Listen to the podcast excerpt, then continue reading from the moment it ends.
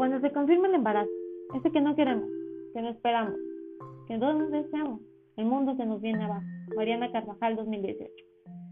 Buen día tengan todos nuestros oyentes. El día de hoy hablaremos sobre uno de los temas más delicados de nuestra sociedad. No importa si es por razones morales o religiosas. Es necesario comenzar a aceptar el tema no solo como un tabú, sino como una realidad.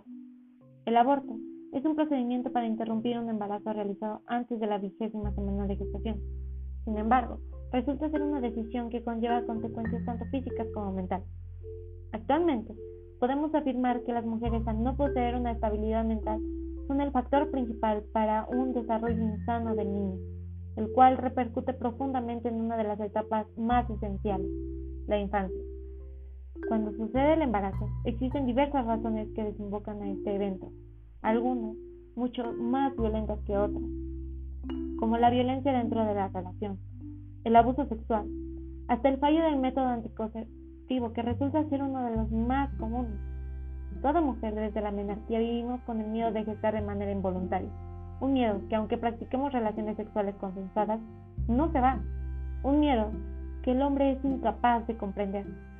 Cada año son más de 450.000 mujeres quienes practican el aborto esto de manera legal o ilícita.